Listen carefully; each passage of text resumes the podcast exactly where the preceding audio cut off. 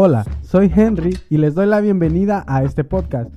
Con mis dos compañeros, Eliel y Yancy, discutimos temas que generalmente no son tocados en la iglesia, pero que son relevantes para la sociedad. Exponemos nuestros puntos personales y bíblicos. Esto es el Podcast.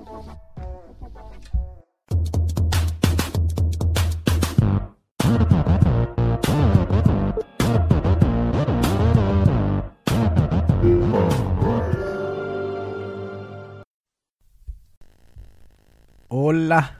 We back, yo. A el podcast. Jancy se está riendo. Señorita. Por una situación que yo no sé qué es. Jancy, Creo que ya no puede parar. Grabar, Le dio un ataque de risa. No, Jancy no sabe que ya empezamos a grabar. Oh. No sabía que ya habían empezado. O sea, No vamos a cortar eso tampoco. Bienvenidos a la segunda temporada. No, no lo vamos a cortar. Le vamos Está a bien. dejar en Esa evidencia va a ser una muy buena bienvenida que escuchen No, mi bella sonrisa. De que escuchen, imagínense a Yancy nunca poniendo atención. Eh, y bienvenidos a todos los que nos escuchan. Gracias por escucharnos, por darle play y pues por los que han estado ahí fieles, siempre dándole play porque a veces me dice que todavía tiene reproducciones a pesar de que lo hemos dejado poco. Wow, muchas Eh, gracias. Digamos que han sido las vacaciones un poco más larguitas que hemos tenido. Pero- Aquí estamos. Hemos vuelto. Creo que estamos excusados. Es el 2020. Mm, ujú. Bueno. Yeah. Sí, todo, cualquier cosa eh, puede pasar. Sí, este año. y no sabemos cómo vamos a terminar porque todavía no ha En terminado. bendición, nada. brother, en bendición. Pero gracias, gracias, gracias a Dios porque nos tiene aquí. Y vamos a empezar con el tema de hoy. Y es un tema que a muchos les va a interesar. Y pues es, es el tema, el tema de muchas familias y es la adolescencia. Esa etapa difícil de cambios. Ton, ton, ton. de cambios, de, riñas, de, muchas cosas que pasan en las familias debido a esto. Y pues nunca, bueno, yo, ¿verdad? Nunca había recibido una información, ni cuando estuve en la adolescencia, ni ahora he visto pues como que se hable mucho de eso, ¿verdad? En la iglesia. Pero para eso está el podcast. y queremos hablar de esto porque sabemos que nos escuchan muchos jóvenes, algunos padres. Y no queremos, como decir, pretendemos educar, educar a nadie, solo recopilamos infor- información y le pedimos a nuestro Dios, ¿verdad? De que sea de bendición para ustedes. Vamos a analizar esto. Pero lo primero, ya para empezar a hablar de esto, e- es, eh, bueno, aparte de los cambios obvios de esas etapas que son físicos, en el cual los cuerpos femeninos y masculinos dejan de ser eh, eh, infantiles y se vuelven ya a, a empezar a, a tener sus cambios, ¿verdad? Que, bueno, ya sabemos. Pero me quería concentrar en, en ciertos cambios físicos que encontré. Sabemos que en ese momento, eh, pues dicen mucha gente, ¿verdad? Las hormonas están al 100. Pero es porque nuestro cuerpo está eh, reacciona- reaccionando a un cambio. Y primero, eh, de los cambios psicológicos dice, él o la adolescente puede volverse agresivo, rebelde, aislado e inestable. Mm, yo creo que esto lo experimentamos todos aquí, ¿o sí? La rebeldía. Esa era la edad de la rebeldía. Dice también, experimentan cambios en los estados de ánimo. De repente se sienten depresi- depresiones o rabia y luego felicidad. Dice que crece la necesidad de sentirse admirado y valorado en los grupos a los cuales pertenece o quiere pertenecer, mejor dicho. Dice, empieza a cuestionar las órdenes de sus padres, buscan libertad e independencia para escoger a sus amigos, amigas o pareja. Se sienten presionados a tomar decisiones con las que no están de acuerdo. Empiezan a sentir atracción erótica, afectiva por otras personas y a tener amores platónicos. Todos es- estos cambios físicos y emocionales son normales. Si tenemos en cuenta que están expuestos a fuertes cambios hormonales que los hacen sentir en crisis con el mundo. Eh, sabemos que es una etapa que, que se vive eh, en constante desacuerdo, por, por decirlo así, con nuestros padres. Y ese es el punto que nos Yo creo interesa. Que a nivel general, adultos más que todo. ¿Cómo, cómo?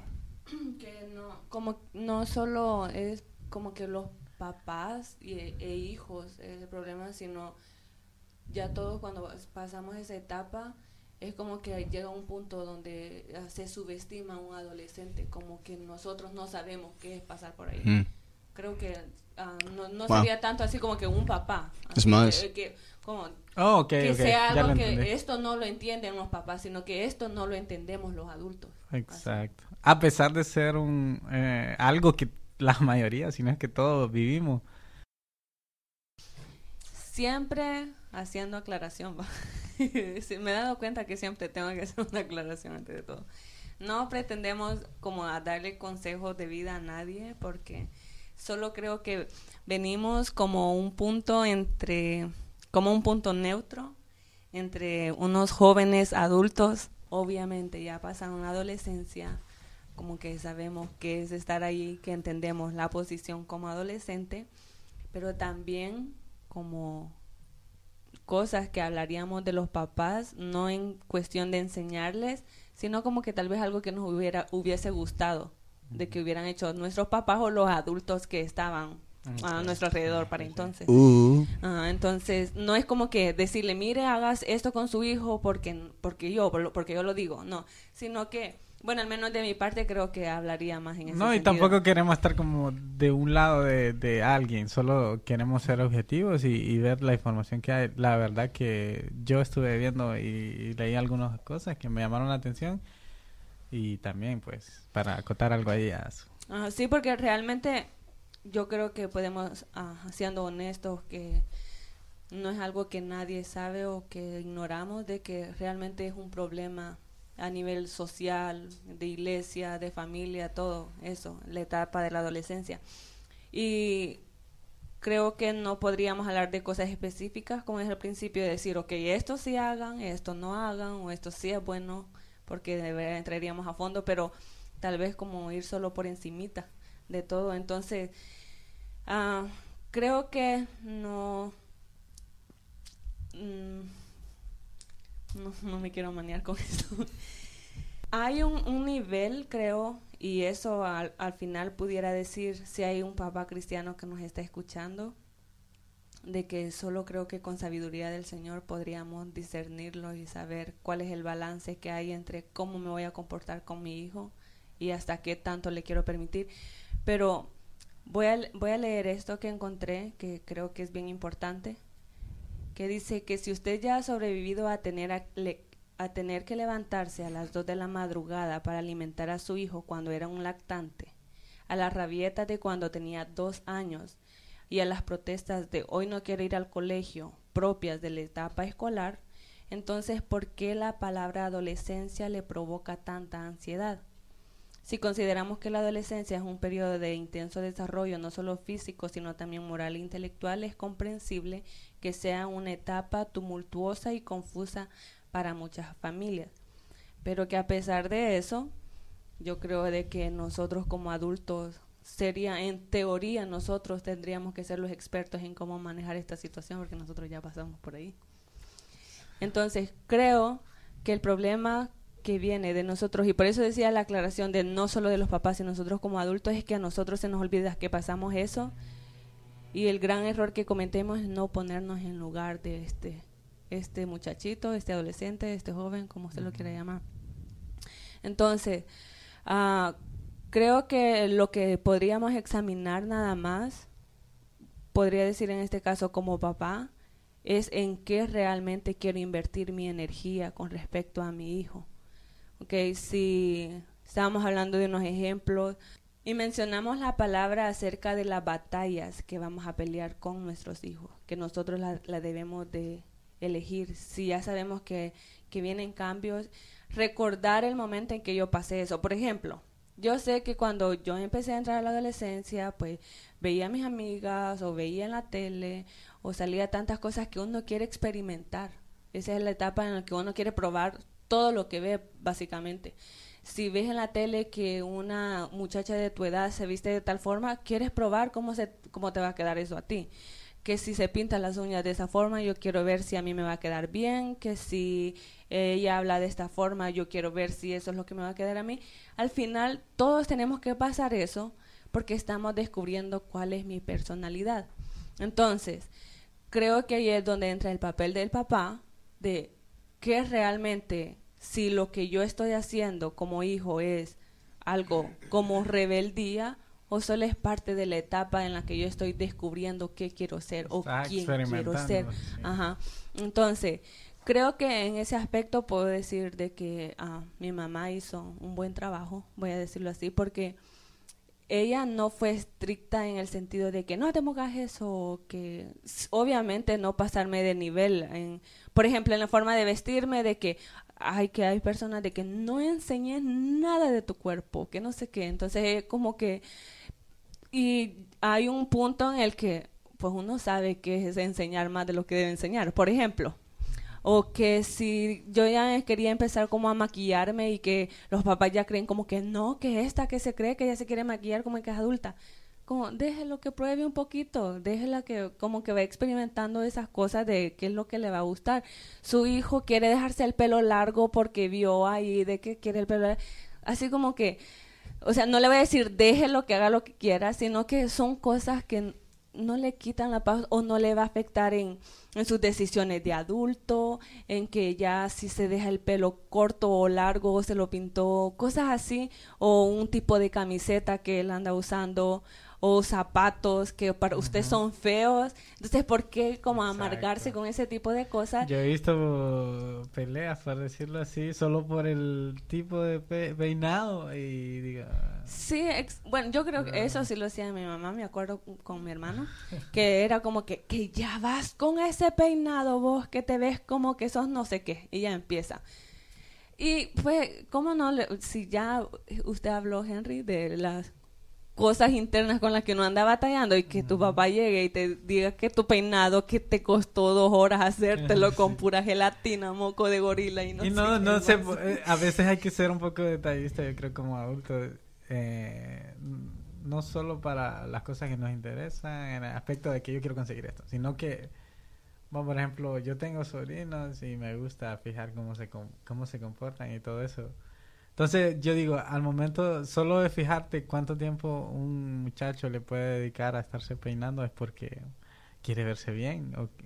Y, y si viene y él se peina, y por más ridículo que te parezca el peinado que tenga, yo voy a tener la delicadeza de no burlarme de él o no hacerle un, comentario que pueda ofenderlo porque ya vi cuánto tiempo dedicó a eso. Significa que al momento ya de quedarse así como, como como ya lo eligió él, eso es lo mejor para él. Eso es lo que le gustó. Ajá, eso es lo que le gustó. Entonces, no hay un... Eh, a, veces como adultos no tenemos esa delicadeza de respetar. Respetar. Yo sé que, mira, e, ese es otro, otro, otro punto, ¿verdad? Que dice, ¿verdad? En la palabra de Dios que los hijos deben eh, obedecer, ¿verdad? A sus padres, deben, deben eh, respetarlos, ¿verdad? Y en ese documental que, que estaba viendo, muchos decían, no, ¿y qué? El respeto se gana, decían ellos. Obviamente ese era el punto de ellos, que no, que le decía Pero los padres que ellos tienen, ¿verdad? De los cuales ellos se quejaban, era de que, dicen, mi papá se enoja porque yo bebí y, y mi papá se pone ebrio, dice, todos los viernes en, en la casa, dice, que ni se puede levantar y se enoja porque yo me tomé solo una cerveza. Dice. Dice, mi papá se enojó, la, eh, hace un, dice, dijo una muchacha, se enojó porque solo porque le dije que quería hacerme un tatuaje. Y él tiene dos, dice, y son bien feos, dice. y a mí no me a mí no me gustan, dice. Y, dice, y, por, y ella, esas eran las excusas, ¿verdad? Entonces, a veces pienso que debemos de ser un poco más empáticos y fijarnos Sí, yo creo que ahí como que en ese caso, digamos que dejemos a un lado de que, oh, que se trataba de una cerveza o un tatuaje que de, de, por sí cualquier persona adulta que nos escucha va a decir, yo cómo voy a dejar que alguien haga eso. Sino que vámonos como a cosas tal vez más básicas así en eso, que yo sé que en parte influye mucho de que hay, uh, que se habla con el ejemplo, que a veces no necesitas forzar algo cuando estás dando un ejemplo entonces, y a veces sí va a ser necesario, ¿verdad? Pero uh, ese es uno y otro es de que se puede explicar a un hijo y, y, creo que um, hay formas de hacerlo, no tenés que gritarlo, no tenés que hacerlo a base de golpes siempre, y sino explicar de que todo tiene un tiempo. Por ejemplo, uh, eso de lo que estamos diciendo, de de que la hija quiere ya empezar a probar que, oh, que se quiere cortar el pelo la primera vez ya de una forma así o de eso, lo otro. Pero de repente, pues ya quiere ser un cambio más... Drástico. Ajá. Entonces suele explicar, decir, ok, está bien, yo entiendo que lo quieras hacer, que te guste, pero no, es la edad todavía. Espérate un par de años más y ya lo puedes hacer. O sea, cosas que son como más entendibles. No sé, así, siempre hay, eh, va a haber formas para resolverlo, hacerlo de buena forma, creo. Cuando nos ponemos, o esa palabra que usted dijo, ser empático, ponernos en el lugar ese, o recordar de que yo como hubiera querido que mi mamá me entendiera en ese tiempo. Entonces, ¿por qué yo me voy a poner así como que, ay, que este ya está de rebelde? Que a veces creo que el mismo papá causa de que un hijo sea rebelde. Creo que esa es una de las cosas que sí eh, personalmente pudiera decir de que es bien molesto para uno como hijo y es que trate un, que el papá trate de compararlo a uno. O que primero porque lo hace sentir como que uno le está decepcionando así creo que esa es una de las cosas y otro es porque obviamente no soy como fulano. Entonces yo prefiero que me comparen conmigo misma así como que tú puedes ser mejor o ah, puedes hacerlo mejor. Y por qué estás haciendo mal si eres inteligente para lograr hacerlo bien a que me digan fulano le está haciendo bien y lo tenés que hacer como fulano entonces creo que ah, de verdad ah, como experiencia pudiera decir de que esa es una de las peores cosas que alguien puede hacer con un adolescente. Vale, pues. Ok, otra cosa en la que pues podemos hablar un poco y es de cuando los papás traen a sus hijos a la iglesia, ¿cuáles son los traen fuerzan? Eh, bueno, eso, podemos hablar de eso. No dije traen porque se nota que estamos en la iglesia. no, esto es patrocinado por la iglesia. Camino a Resurrección. Un lugar el cual amamos. Ah, sí, la amamos, la amamos. Y venimos porque queremos, no porque nos traen obligados. ya pasamos esa etapa. sí, ya, la, esa etapa la pasé ya hace tiempo. Pero creen que debe haber, ¿qué manera puede ser o si es correcto traer? Porque pues la Biblia dice, ¿verdad? Que tienes que instruir a los niños en su camino, pero no creo bueno, creo que eso es algo más amplio que solo traerlos a la iglesia, para empezar. Pero sí es importante enseñarles a, aprender a, a, congregarse, creo yo, a, a tener... Em, es que lo que yo pienso que de alguna forma aquí nosotros debemos venimos a tener a interactuar con nuestros hermanos en la fe y con algunos que no, también. Pero según sus experiencias, ¿ustedes creen que es bueno o, o, debe haber otra forma de, de traer a, a, los adolescentes a conocer de Dios? ¿O es bueno traerlos así aunque ya no quieran, porque yo he visto un par ahí que se vienen y desde que vienen se sientan con una cara de que se nota que los trajeron a la fuerza, los trajeron a la hora de, que hacían otra cosa, seguramente. Fortnite. sí. Me da risa porque yo cuando estaba adolescente también me obligaban a ir a la iglesia pero no fue tan difícil para mí porque yo creo que tenía, había hecho ciertos amigos ahí en la iglesia y iba por amistad, la verdad. Y, iba por ver a mis amigos, reírme porque pues bromeábamos. Y rara vez ponía atención. No fue toda mi vida, pero sí rara vez ponía atención cuando estaba ahí de adolescente. ¿Ustedes qué piensan de eso? Eliel. No, no, no. Eh, sería, es bien, eh, eh, para mí es bien curioso, ¿verdad? Porque, porque, pues Eliel es el hijo del pastor y pensar, eh, te, ¿te traían a la fuerza o estabas? Ah, sí, hubo un tiempo que sí era la fuerza. Ah, ok. Eventualmente realicé que, mm, know, más que por ellos o para ellos, eh, era algo que... Bueno, es más, creo que me empecé a quedar y no forzado porque los quería ayudar en muchas cosas, en muchas áreas que yo me, me fijaba que necesitaban ayuda. Ah, pero sí, fue forzado por un tiempo. Ah, pero nuevamente, eh, you know, yo tomé la decisión de quedarme aquí, so here I am. Ah, Pero entonces, basado a eso, es la pregunta de Henry, si tú crees, o sea, porque prácticamente fue tu experiencia esa, Ajá. entonces, que tú crees de cómo posición de papá eso fue lo correcto que hicieron, o, Ah. digamos ahora, obviamente en ese momento no lo mirabas así, que- Yeah. pero sino que ahora, ya que estás afuera, es así como, si ellos no hubieran hecho, tal vez ahora yo tampoco estuviera, o Sí. si, o si No, es que- no sé, Yeah, Bueno, es que no fue forzado. Y no puedo usarme de, de ejemplo porque no... Lo que sí puedo decir es que raramente al tú forzar a alguien a hacer algo que no quieren hacer, es raro que eso haga que les... Que le, ajá, que le guste. O sea, es más, hasta crea... Crea, ¿cuál es la palabra? Eh, rencor, eso, es literal, en verdad, lo empiezan a ver como algo que, que, que, que no quieren, vaya, ya no lo quieren hacer y me estás forzando en hacerlo. Entonces, claro que voy a empezar a no querer o hasta a odiar ciertas cosas que vemos que en la iglesia puede llegar a pasar. Como mencionabas, vemos muchos, joven, muchos jóvenes, eh, adolescentes que entran y con la cara más alegre del mundo, brother. la, la, la cara más hermosa y cuando les dices sonríes, te, como que te quieren matar, pero es ok, es ok. Porque entiendo. Ah, no, no es saludable, bro. Eh, hay, existe una gran diferencia en instruir al niño en las cosas de, de Dios y forzarlo a, a ir a una iglesia. No estoy diciendo que no, que, que lo dejen, que hagan lo que quieran.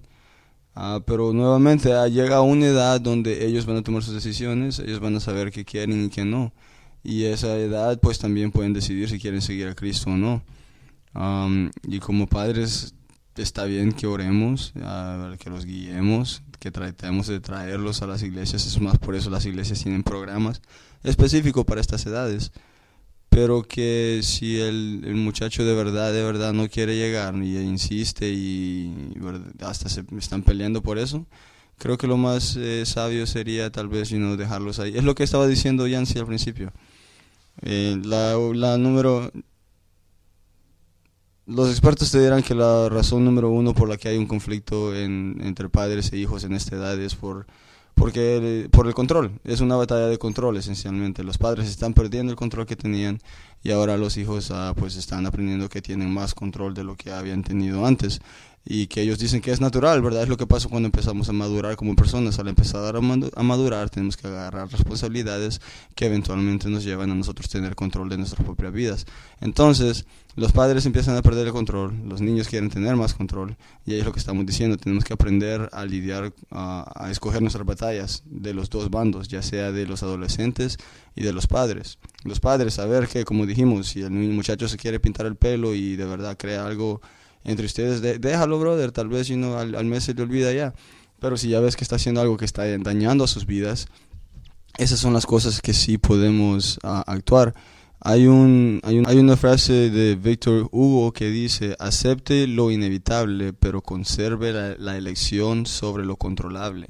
Básicamente a los dos bandos, ya seas adolescente o padre, acepta que hay cosas que no vas a poder cambiar.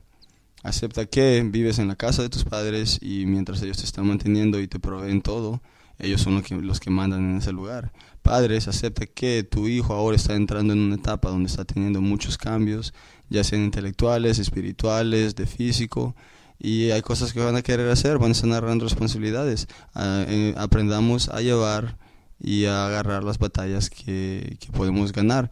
Eh, es uno de los puntos interesantes que este doctor decía. Él decía, primero tenemos que entender eso, es una batalla de control. Segundo, la primera regla que él decía es que las cosas que podamos ignorar, ignorémoslas. Por ejemplo, lo del pelo, ah, ¿verdad? Y ahí puede entrar muchas cosas culturales si de verdad pensamos que un, corte de pelo o ciertas alhajas, ¿verdad? No, yeah, amén. También, también como adolescente, conoce tu, tu, tu ambiente, con quién estás tratando, qué, you qué tipo de padres tienes, qué es lo que les gusta, qué es lo que no les gusta. Pero a los padres entender que también hay cositas que no vale la pena pelear por ellas. So, con respecto a la iglesia, nuevamente, no estoy diciendo, you know, déjalos que hagan todo lo que quieran, porque no, ese no es el punto. No, no estamos diciendo. no, no, no, para nada. Es más, yo soy el primero que los pasa regañando, no, honestamente. Pero que no, no, eh, tal vez es una batalla que la podemos dejar en las manos del Señor. Amén. Podemos orar por ellos. Si han crecido en un lugar cristiano, ya los hemos instruido. O es en teoría, ¿verdad? Lo que debería haber pasado. Así que ellos por lo menos ya tienen un concepto de lo que es bueno y de lo que es malo. Yo sé que no los podemos dejar a sus propias decisiones todo el tiempo, pero que sí es una etapa donde ellos empiezan a ver en, ¿no? de qué se quieren agarrar, de qué se quieren aferrar. Y sí, tener buenos ejemplos ayuda.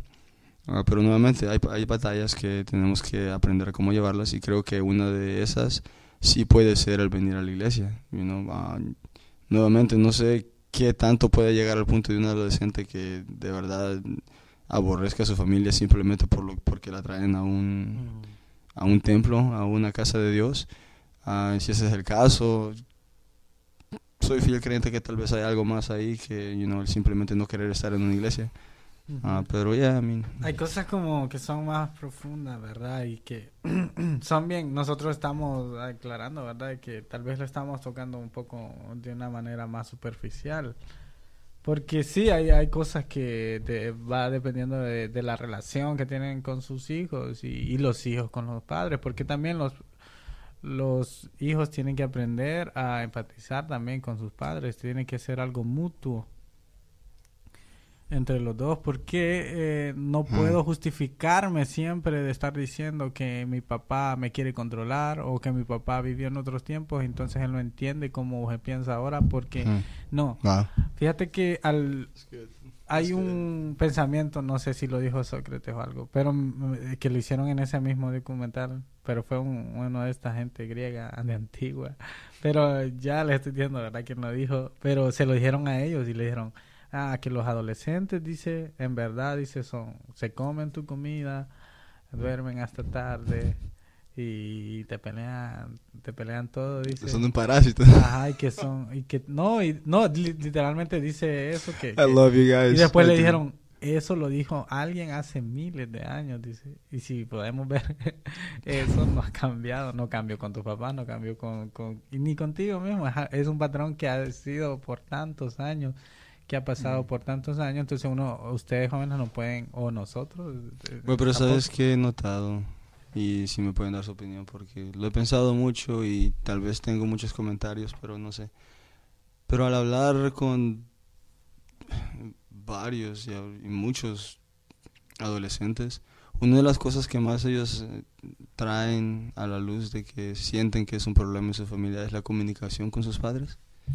Que, es casi a donde ibas con eso, you know, que sí, casi por ahí, sí, Esa comunicación que tiene que haber entre ellos, sino por lo menos en vez de pelear, que se pueda discutir de, lo que... Eh, Básicamente este señor me gusta lo que dice, en teoría uno puede decir un montón de cosas, pero la práctica es bien, es bien difícil llevar a cabo. Y, y pues, los papás, incluso hasta los papás pueden entender de que a veces el papá de alguna forma va a ser y tiene que serlo así porque me gusta que algunos dicen ¿verdad? No, yo soy amigo de mi, de mi hijo. Pero la verdad que si ese mismo señor dije, yo no puedo ser amigo de mi hijo porque lo estaría dejando huérfano, porque él necesita un mm. padre. Y sí puedes tener unas actitudes, ¿verdad?, de, de, de, amigo, pero a, la, a, a, cierta instancia eres un padre y vas a cuidar por el bienestar de tu hijo. Y, a veces sabemos que como amigos, o sea, podemos apoyar a un, hijo, a un amigo, pero... Eh, Creo que lo podemos... Mm, es un amigo, que si hablamos de amigo, amigo, no es no te va la verdad no te vas a, a decir sí a todo Bueno, porque es tu amigo. Yo estoy, yo estoy de acuerdo con, con eso, de que en vez, prefiero mucho más que seas un padre o un amigo, pero creo, y bueno, se puede ver un balance, eh, creo yo. Si lo vemos de un punto bíblico, ¿verdad? Que tenemos que ver cómo era nuestra relación. O sea, básicamente Dios nos enseña cómo tener relaciones con, con nosotros, con Él y con la gente. Y nos da un reflejo de, te lo pongo así, vemos, si vemos la Biblia y vemos a Dios en sus instancias, podemos ver a un Dios amoroso, podemos ver a un Dios eh, perdonador, podemos a un Dios que ver que se enoja, o sea, podemos ver las diferentes etapas de Él. Eh, podemos ver a un Jesús que fue amigo de personas, pero que a la misma vez Dios es el Padre de nosotros. Así que hablando de, de- de los padres, yo no soy padre, pero... Pero tengo. Ay, ay, pero una opinión, ¿verdad? Que, que podemos tener esas etapas, amigos. O sea, no, no etapas, eh, mm, hablando de tiempo, sino que, ajá, sino que en nuestras relaciones podemos, sí, podemos llevarla como una amistad. y no Ajá, podemos ser amigos sin dejar de ser padres. Exacto. Creo que muchos padres que, eh, eh, especialmente lo he visto en este país, que quieren, para ellos ser el amigo de su hijo significa dejarlos hacer lo que quieran. Eh, estás, literalmente estás fallando en, el, en tu rol principal que debe- debes tener para ellos en esa etapa, que es de un padre, de protegerlos, de guiarlos, de enseñarlos. Que sí, puedes ser un amigo, pero puedes confiar en ellos. y no Sí. pueden venir y contarte sus secretos, pero tampoco es que le des Pero todo lo no que... hay, no hay, hay un punto en el que tienes que ser padre, como la Biblia lo dice, y está, un amigo no te va a castigar. El que Mm, te ujú, tenga que castigar es ujú. a tu padre. Y es un trabajo de papá. Un amigo no te tiene que mantenerte o proveerte hasta ser, ¿no? Y ese ya es una como responsabilidad Mm. del padre. Sí, pero es que hablando yo creo de... que cuando habla de amigo viene, Pero en cuanto a creo que relación- viene a contar más lo de la, la confianza que yo puedo tener en decirle a mi papá, a decirle a mi papá de lo que estoy pasando o lo que realmente está eh, eh, sucediendo en ese momento. Ya, en Y general de- a eso se refieren. Ahí es donde se podría decir que obviamente ahí es donde sí voy a recibir un sabio consejo. oh, y un castigo. Depende del No padre. por eso, no por eso, o sea, ahí es el punto de que el papá cumpla con ese papel de eso. Entonces, yo creo que, ah, y, y le, le voy a decir así, hace poco, el domingo, estuve ahí con un par de jóvenes y yo dije esa expresión así, pues del tema que estaba hablando con ellos y así como yo sé de que hay momentos en los que ustedes están, dije, y que cuando ustedes dicen algo, obviamente lo que menos esperan es que ah, les digan, ay, tú por eso estás llorando, que esa es tu reacción de ahorita, que no sé qué, cuando, como si yo llego donde mi papá y, y le quiero contar algo y que él no le tome la debida importancia a lo que yo le estoy diciendo o que lo que yo le estoy contando en lugar de decirme, ok, te entiendo o algo, sino que ya va, y vos lo que andas haciendo o tal cosa, es como que... Pero no si te dije que no lo Ajá, o te dije que, ajá, exacto, cosas así, entonces, es como el tipo de reacción, entonces, ¿cómo yo voy a venir y le voy a volver a contar? Yo he quedado traumado de esas. Sí, exacto, entonces, y ellos, fue una reacción así como que, ajá, es cierto, y, y es como yo me quedé así, todos hicieron el mismo, así como que, sí, yo no quiero que me, entonces mejor ni le cuento nada porque ella se enoja conmigo. Pero hay que ponerse del lado de los papás también. De repente, a veces nosotros así.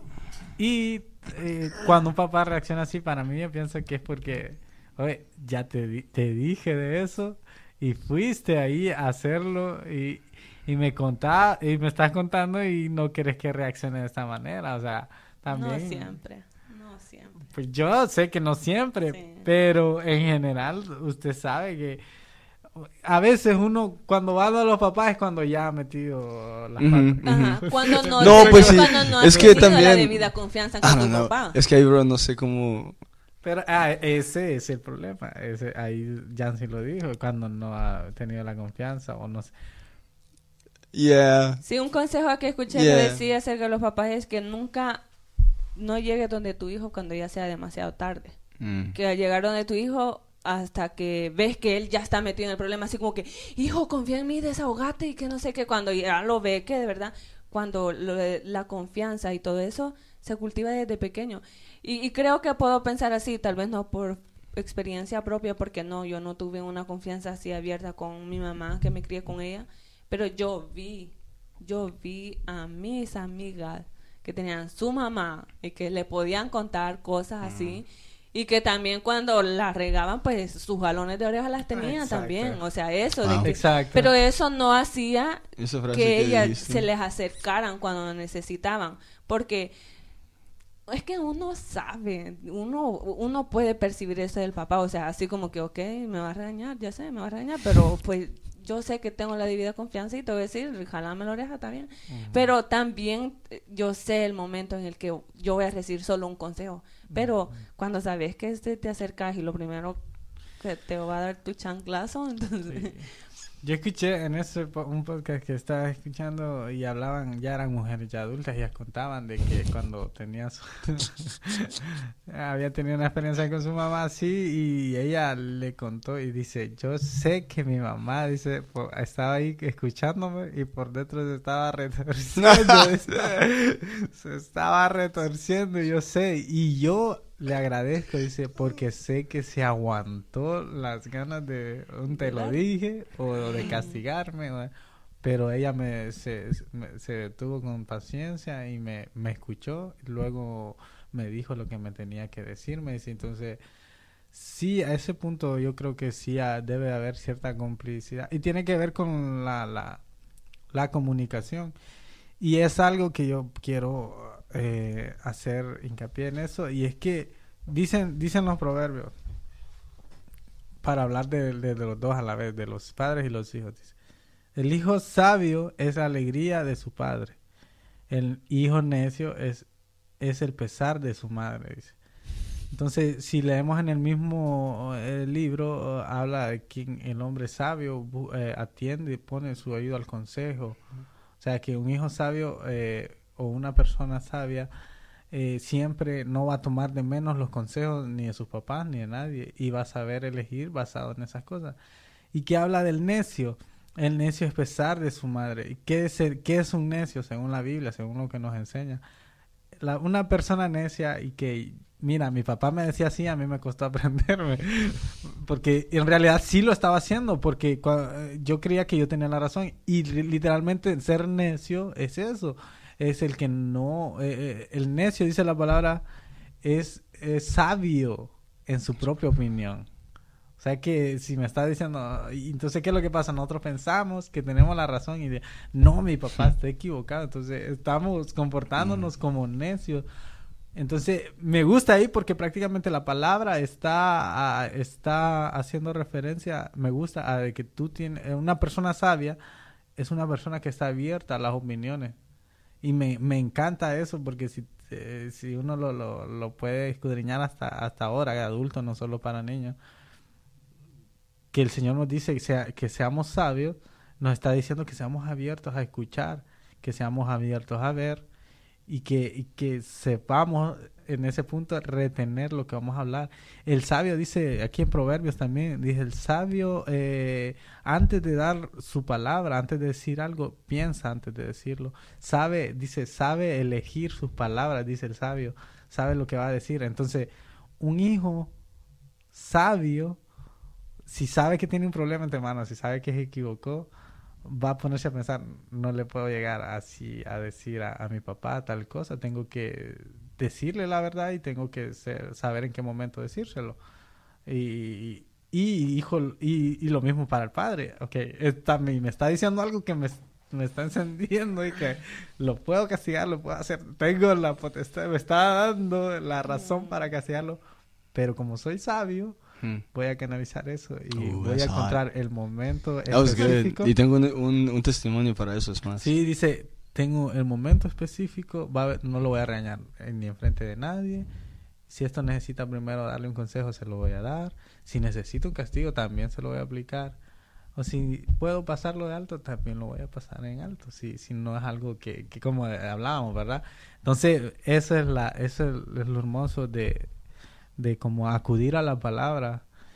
Miren que, o sea, ese, lo voy a, ese se lo voy a contar. Si hay algo que me gustaba de este, ese es mi libro preferido, Proverbios. Yo recuerdo que cuando yo escuché la, la historia de Salomón, yo decía, yo quiero ser el, el Salomón, como no. decía, sí, como decían que no iba, no iba a haber otro, ¿verdad? Como Salomón de sabio. No, señor, yo quiero serle. Salomón punto dos. Pero fíjense que eh, me encantó porque de, de- tú puedes ver, en realidad, no, dicen la, dice la gente, tiene el dicho, el dicho popular de que de que nadie, no hay un manual para ser padre o no hay un manual para ser, pero no han leído la Biblia, entonces en específico. Y la Biblia es ese manual. Y eh, el proverbio, con Eliel estábamos hablando la- hace unos días y decíamos, el proverbio es, es el manual que literalmente te- le enseña a uno a hacer cómo hablar, cómo, cómo expresarse sabiamente, cómo ser sabiamente. Entonces, yo creo, entonces, bueno, yo lo voy a dejar ahí porque pues, decir para que Eliel me, me- nos exprese ese, ese, me dejaste intrigado con el testimonio, sí. Oh, oye, se me olvidó. Sí, Eh. Um, no, es que lo encontré curioso porque mm, la relación con mi padre, especialmente en mis edades de adolescente, es que fui, fui bien rebelde. Ujú. Entonces eso causó muchas peleas. Que llegaba al punto donde cualquier cosita que nos decíamos ya sabíamos que íbamos a salir peleando. Ah, pero que noté, no hace mucho, es más, tal vez es esta semana, noté algo que, ¿cómo, cómo, no- cómo interactuamos ahora? Eh, por ejemplo, estábamos, ¿verdad? Fue esta semana, estábamos en casa, eh, estábamos, eh, era mi padre, mi madre y yo estábamos en la cocina y yo hice un comentario de mi trabajo. Y entonces viene mi padre, hace un comentario sobre mi comentario. Pero fue bueno, fue un comentario bueno. Lo que pasa es que en la manera en que lo dijo, yo sé que en tiempos anteriores yo me hubiera puesto de mal humor. Yeah, yeah, pero, pero esta vez mi reacción simplemente mm, nos pusimos a, a, bromear con, con los dos. eh, yo vi que me quería poner un poquito, pero y él también, pero no, nos- o sea, nos calmamos y nos pusimos a bromear y sacamos un tema bien bonito que llevó a, hablar de algo bien productivo. Y en lo que estaba diciendo eh, me encantó porque lo que es eso, la, la conversación y la sabiduría que puede venir por la palabra, eh, y uno la puede eh, empezar a implementar desde ahora. Si tiene una relación mala con sus hijos o con tus padres, nunca es muy tarde. You know, I mean, para nosotros no es que se tardó, you know, pero ahora sí, pero ahora puedo ver la transición. No sé, no te puedo decir a qué punto pasó, pero sí hubo una transición de cómo nos tratamos y creo que también fue parte de que tu- yo tuve que aprender, you know, um, ciertas sabidurías y tuve que aprender ciertas maneras de cómo, que era lo que mis padres también ex- expectaban sí. de mí. Ah, y creo que ellos también aprendieron que habían ciertas cosas que tampoco eh, valían la pena pelear por ellas. Ah, so, yeah, solo encontré ese punto bien interesante porque lo viví. Es kind of weird. Sí, no, yo creo que todos. Porque yo, pues recuerdo mucho eso. Fíjate que mi, mi papá no. Pues en mi adolescencia todavía ellos no, no se congregaban. Siempre tenían como. Como el- la idea, ellos creían en Dios y todo esto, pero solo nos mandaban a la iglesia y ellos rara vez se congregaban. Pero mi papá, en una de esas ocasiones de intentar tener algo familiar, un culto familiar que nunca había sido. Es que mira, esas son otras cosas, mira, que, que- y pasaban en mi adolescencia. Yo lo entiendo hasta ahora, mira, lo entiendo y lo miro de esta forma. Nunca en la vida habíamos hecho, ya tenía 15 años yo y nunca habíamos tenido cultos familiares y mi papá tuvo la idea de empezar a hacerlo. Entonces, como no teníamos la costumbre, entonces ya era algo tedioso para todos. Y yo creo que hasta para ellos. Menos para mi papá, que era el que quería. El sonsacón. estábamos ahí que intentando hacer un, un culto familiar y, y, y- y, pues no, no se podía. Pero, pero no éramos constantes ninguno, ni los adultos ni los, ni los pequeños. Pero yo creo que, como le digo, son cosas que se cosechan. Mm, Es que el, eh, va a tener, entre más difícil va a ser que trat- eh, tengas una etapa de adolescencia con, con el adolescente que te toque, si no, si quieres hacer cosas que nunca les enseñaste desde, ni- desde la niñez también, o sea, si desde pequeños no tienes ciertos hábitos buenos como tener tiempo, compartir, que ahora es bien difícil eh, sentarse en una mesa y que los hijos todos estén alrededor y todos estén sin su celular o viendo televisión. y que todos empiecen a contarse cómo estuvo su día. Todo, desde, desde esos principios bien básicos que se han perdido conforme al tiempo, que aunque no lo creamos y no lo crea, queramos ver, son ataques que la familia ha sido, ha ido, batallas que ha ido perdiendo. Y la comunicación se ha ido perdiendo, entonces ahora que cuando llegan esas edades se sufre más difícil porque vemos el mundo bien corrupto, ¿verdad? Como las cosas que a los adultos de repente, uy, no, pero esto no era como en mi juventud. Y obviamente a los papás de ellos, en la juventud de ellos, tampoco. Entonces, pero, pero yo creo que algunas bases que tenía la familia antes han sido destruidas y ustedes lo pueden ver como una es la comunicación. Estos aparatitos como pueden ser ayuda, también han venido a ser algo muy eh, de mal de, mal servicio para la juventud. Hablando en escalas, técnicamente todavía es bien temprano esa tecnología, eso estamos viendo muchos efectos que ojalá con el tiempo los, los, los em, aprendamos a llevar. Sí. Ah, por ejemplo, ahora creo que los padres que están teniendo bebés ahora ya están un poquito más conscientes de no darles los teléfonos mucho. Porque sí he visto que en, las últimas dos generaciones que vine a ser, like, lo primerito que un padre que hacía para que se calmara el bebé era darle el teléfono. Y ahora se preguntan que por qué están adictos a ellos, pero ok. Exacto. Y entonces eso eso implica ahí, perdón, eso implica, y ahí puedes ver, ahí está afectando la relación padre-hijo desde pequeño. Y si tú no puedes ver eso, cuando se, se intensifica, porque como siento yo que se intensifica de un nivel más poco bien personal ahí en la adolescencia. Ya los jóvenes, los adolescentes se lo toman personal, lo, lo que le digan los papás y que o que los tratan mal y o no, no, todo lo que pasa, no quiero decirlo, pero pero yo creo que eso no, no ha venido el, el manejo de estas cosas no sabiamente eh, va a afectar mucho mucho a, a futuro esto si no se ha dado cuenta. Yo no tengo hijos y yo sí me he dado cuenta que esto a la larga, como decía Eliel, que de repente le prestas un, se lo prestas un ratito a un niño, cuando se lo quitas, en vez de estar agradecido o alegre porque lo prestaste, está enojado porque se lo quitaste. Entonces ahí puede, desde ahí se puede ver. Eh, no sé qué iba a decir ya. Que No, no.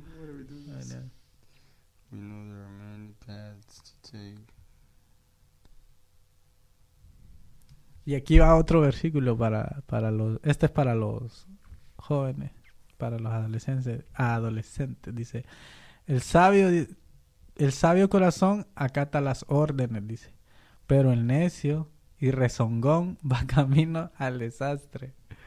Y eso es lo que estábamos hablando. Fíjense que algo curioso que, que yo vi, mm, y no, no quiero que lo tome por el lado malo, ¿verdad? Pero estaba viendo así como casos policíacos de gente delincuente y cosas así, que la gente que se mantiene así, que tiene órdenes, que, que en su vida hay, como les digo, en su vida, ya sea familiar o, se ha puesto... Disciplina. Esa, esa palabra. En la vida que tiene ya, tiene disciplinas, tiene, tiene horarios, tiene todas estas cosas. Una persona así es, es muy difícil que, que, que vaya a ser delincuente, que vaya a ser una persona... Eh, una persona no buena para la sociedad. Que no ayude a la sociedad. Y, y, eso eso me llamó la atención, que estaba escuchando también un podcast de eso de cosas así y, decía y me, llamó la atención y, y, tal vez ellos lo tomaron así a la ligera de que pero la Biblia lo, lo dice verdad y, y habla del ocioso y mm. habla del perezoso y este versículo que dice así y no es que estoy mandando a que porque hasta cierto punto pues uno de joven eh, que yo he visto y que he escuchado, no estoy al 100% seguro eh, de lo que he leído, pero dice que los adolescentes en cierta etapa también como que necesitan de dormir tantas horas y que de repente eso a, algunos papás les parece les parece malo, es que estás deseoso. y que Que no se están qué. pasando. Ah, te estás pasando, pero según lo que yo leí, pues tiene que ver con algo de sus cambios, de- eh, debido a los mismos cambios de la adolescencia. Yo creo que ahí entra un factor bien importante ah, por, por muchas razones. Digamos, uno de los problemas es de que, ok, mi papá no me entiende o me quiere educar como lo educaron a él. O eso que usted está mencionando, ok, ah, que son cosas que posiblemente sean necesarias, pero el papá lo toma como que estos son signos de rebeldía o de que es haragán o que de eso. Entonces, creo que una de las cosas que serían bien importantes para nosotros como adultos o los papás también, creo que podría ser educarse con qué es esto o qué es esta etapa prácticamente. De no irnos a lo como, ah, yo sé que son mis hijos y que los tengo que mandar y punto. Ajá. No encerrarse a eso, sino educarme. Eso de, ok, si él está viviendo, pasando esto, ¿por qué? ¿Qué, qué, qué, ¿Qué debo hacer? Ajá, ¿qué- ¿Cómo- qué ¿Cuáles son mis posturas? Primero, ¿por qué lo está haciendo? Ajá. ¿Conoces a tu hijo? Ajá. ¿Sabes que le molesta? ¿Sabes que le Esas son buenas preguntas que de- debería de hacer. Yeah, padre, sí. Y eso es ya, ya ¿Qué bien interno cuando- directamente con tu hijo, pero por ejemplo, todo lo que acabamos de decir, de repente hay papás que ni siquiera saben de que sus comportamientos vienen por eh, hormonas, todo ese alboroto de hormonas que en ese momento el cuerpo está teniendo y que eso te afecta hasta emocionalmente, ¿no? Y obviamente las físicas.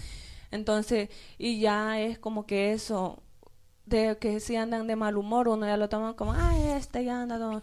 Entonces, si fuéramos personas que nos educáramos, es, yo sé que hay, que hay papás que lo tratan de hacer como que a mí nadie me va a venir a decir cómo tengo que educar a mis hijos.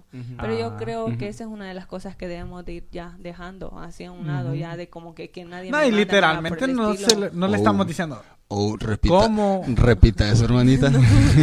No, no, pero eso, tenemos, o sea, y, y más ahora, de verdad. La cosa es de que los hijos van más adelante que los papás ahora. En todo. Y los papás solo se acomodan como que, ok, ah, pues ahora en la escuela les enseñan y ya. Pero yo tengo forma, yo Mm. tengo. No, pero fíjese que eso desde, de- desde que yo estaba en la escuela yo, yo escuchaba esa frase que acabo de Ahí sí decir. tengo. Ahí se me de dice. que, ah, ah, de que ellos aprenden todo eso en la escuela o que Sí. todo les- eso es otra cosa que pensar que en la iglesia o en la iglesia, en la escuela los van a, les van a enseñar todo lo que tienen que saber de la vida y no es así Por eso, Thank pero es, es como you. que ellos se van quedando atrás. Digo, Sí, no, mamá. obviamente Bueno, mira, no se van a poner a aprender sí, matemáticas. Ahí sí tengo algo que, algo que decir a todos los, los hermosos padres que nos escuchan. lindo Pe- Amén, amén. Pero esto lo, lo digo por, por la experiencia que he tenido. Y no solamente hablando en la iglesia, pero en nuestra sociedad, en nuestra cultura hispana. No les puedo, no puedo contar cuántas veces he escuchado de jóvenes que ellos, que sus padres nunca les hablan de temas como las drogas, ah, el sexo, eh, depresión, a- lo podemos añadir muchos. Y entonces, ¿qué pasa? Lo que quiero que los padres entiendan es, yo sé que pueden ser temas que llegan a ser un poco incómodos para tratarlos, especialmente si no tenemos esa relación con, con nuestros hijos. Pero solo tengan en mente que ellos van a aprender de esos temas en la escuela, con sus amigos, en la televisión, en el internet. Y es más, ni en la iglesia es que se traten tanto. no Entonces mi punto es, es más estamos hablando, sí, brother, estamos hablando de temas fuertes. Estamos hablando de temas que, que los que deberían guiarnos. reales. Amén. Hasta me salió el amén.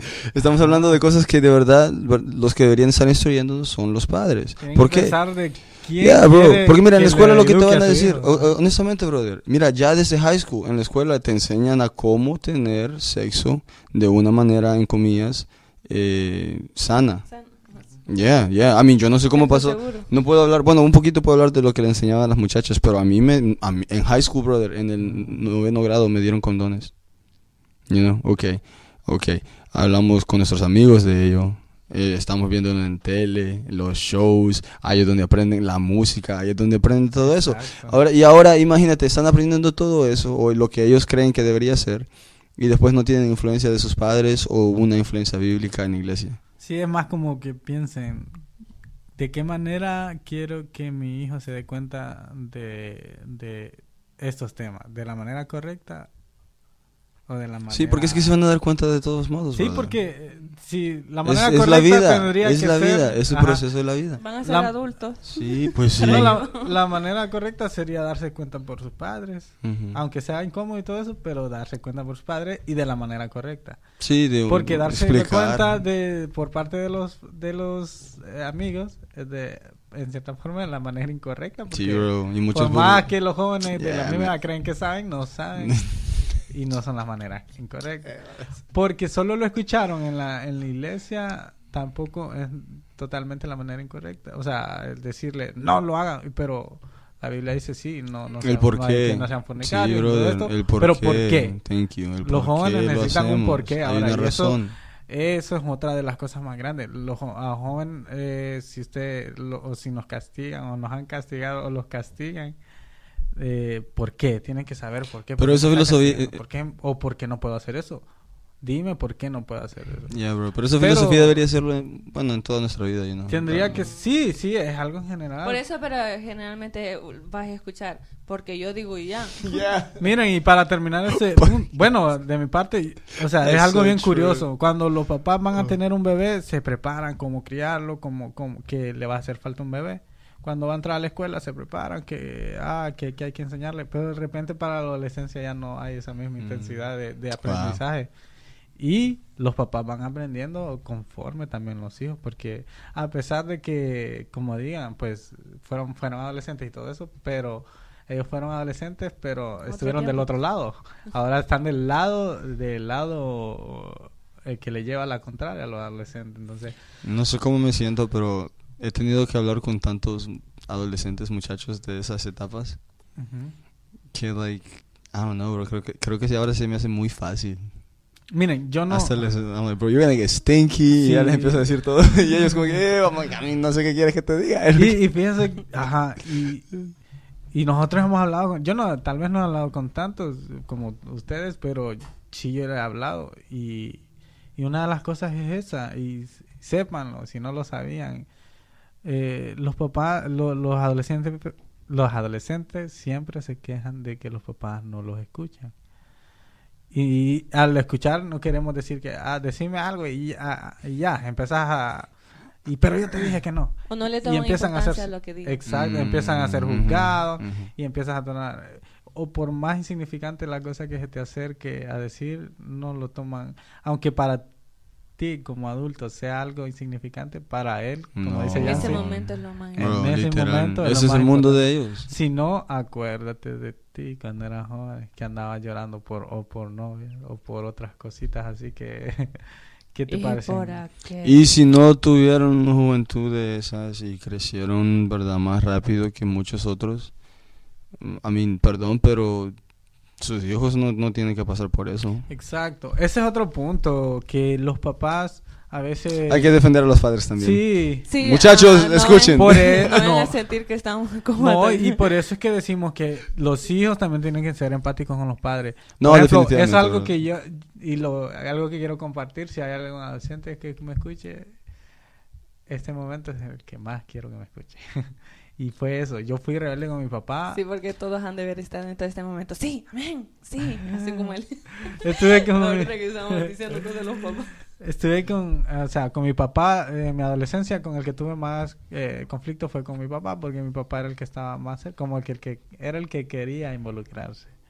Y fue, eh, mi mamá fue un poquito más, más aparte, más, más, bueno, debido a su trabajo y todo eso. Pero lo que voy es que yo, yo peleé mucho con él. Yo, hay cosas que las hacía solo por hacerlo molestar a él, por hacerlo enojar, porque yo sabía que se enojaba. Y cuando él empezaba a decirme cosas, pues él no tenía razón. Y yo no lo entendía, decía yo. Y mi papá era, mi papá era un poco brusco. Mi papá siempre fue un hombre eh, bien pesado eh, eh, a la hora de castigarnos también. Y de castigarme, porque yo creo que yo era el más hiperactivo. Y fue bien pesado y bien duro. Y eh, muchas veces, como les digo, como les decíamos, ¿por qué me castigaba? O a veces me castigaba y yo no sabía por qué. Y, y varias situaciones. Pero cuando yo crecí, entendí algo, o cuando llegué a cierta edad entendí algo de mi papá y, y, primero lo que me arrepiento es de haber hecho cosas solo por molestar a mi papá o no por o no escuchar su consejo que que en lo profundo él quería lo mejor para mí. Y otra cosa es que entendí que mi papá se crió con un padre eh, eh, borracho que lo castigó a, a un punto de, de, torturarlo y de dejar marcado su, su, su cuerpo hasta, hasta el ya adulto. Son, mi padre tiene eh, unas quemaduras en sus pies que le, que le hacía es su padre cuando él era cuando él era un niño y pues era un hombre borracho, un hombre que no, no sabía. Y esto lo supe porque me lo contó mi, mi abuela y mi, ah. y mi tía, que son las únicas que tengo de parte de él. Y entonces yo me di cuenta de que mi papá, la imagen que tenía de, un padre era la peor. Y entonces me puse a pensar que, que, era lo que él estaba haciendo conmigo. Él estaba haciendo lo mejor que él podía hacer. Él quería ser el mejor papá. Y entonces ahora que yo lo veo así, él fue el mejor papá y fue el mejor papá que pudo ser. Él dio lo mejor que pudo ser, no nos abandonó, siempre estuvo ahí al pie de la bandera eh, proveyéndonos, intentando en lo que él podía eh, aconsejarnos y castigarnos de la manera más justa que él creía, ¿verdad? No digo que era la más correcta, pero eh, ahora yo entiendo. Es como él, sabía hacerlo. Sí, exacto. Él, él, no tu, él tuvo un, padre más nefasto, o sea, que ni siquiera estuvo toda su vida. de ahí nadie no lo conocí. Pero sí tuvo un padre nefasto, los dos, pues, con mi tía. Y, y ahora tú pones de, ponte a pensar en tu padre y tu padre probablemente... Eh, sufrió, también sufrieron algo similar. Igual, como sea, los padres están dando, haciendo lo mejor por ti, por tu bienestar. Porque tú estás con ellos porque pues de alguna forma eh, ellos te proveen alimento, te, te, te, te cuidan, te, eh, te suplen ciertas necesidades pero ellos están contigo porque te aman y porque ellos quieren un futuro para ti y que sea el mejor, el más brillante y como dicen, ¿verdad? El mejor mejor que el de ellos. Y, y, e, es hay ese momento importante de que saber que debemos también ponernos los zapatos de nuestro papá para que cuando estemos grandes no lleguemos al punto de que me arrepiento de haber hecho haber tenido estas actitudes con mis padres pude haber sido mejor entonces la palabra del Señor nos enseña que de jóvenes podemos ser sabios. Por eso la palabra dice que no nos deben subestimar como jóvenes. Así que como joven tú puedes utilizar tu, tu, tu cerebro, tu mente y analizar y ver todas estas cosas. Y preferir que que yo creo que esa es la clave de todo. Si tú mantienes feliz a tu padre, te va a ir, vas a obtener lo mejor aún de ellos más. Entonces dice, el hijo sabio es alegría de su padre. Entonces el hijo que sabe conducirse, el hijo que dice la palabra, el hijo que sabe tener, tomar buenas decisiones, es alegría de su padre, pero el que se cierra en sí mismo, el que toma sus propias decisiones y que, y que cree que solo él tiene la razón y no, se, no es abierta a ningún consejo, entonces esa es tristeza de su madre y es tristeza de sus padres. Así que eh, también es una elección. ¿Cuál quieren ser ustedes? Recuerden, la palabra del Señor nos, eh, nos, nos da que tenemos que honrarlos. Independientemente si ellos son buenos o no, como hijos tenemos que honrarlos. Porque algún día tú vas a ser, vas a ser padre y vas a querer que tus hijos te honren también. Así que por mi parte yo dejo esto hasta aquí. No sé,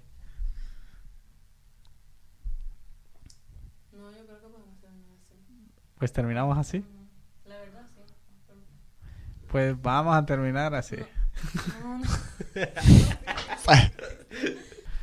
bueno, y con esto es, es por, por hoy todo lo que eh, vamos a dejar. Y gracias por escucharnos. Gracias por. Perdónenos, Padre, no, no estábamos nada en contra de ustedes. Sí, esperamos que todo sea para bien. Le pedimos, al, al Señor para que para que todo lo que digamos sea pues de bendición y, no de maldición para nadie. Y bueno, hasta la próxima. Si quieren pelear ya saben dónde encontrarnos. Los invitamos a la iglesia. Hay servicios a las 10 de la mañana, a las 10 de la Cash me tarde el outside. domingo. ok, ya saben. Gracias a todos y Bye. chao.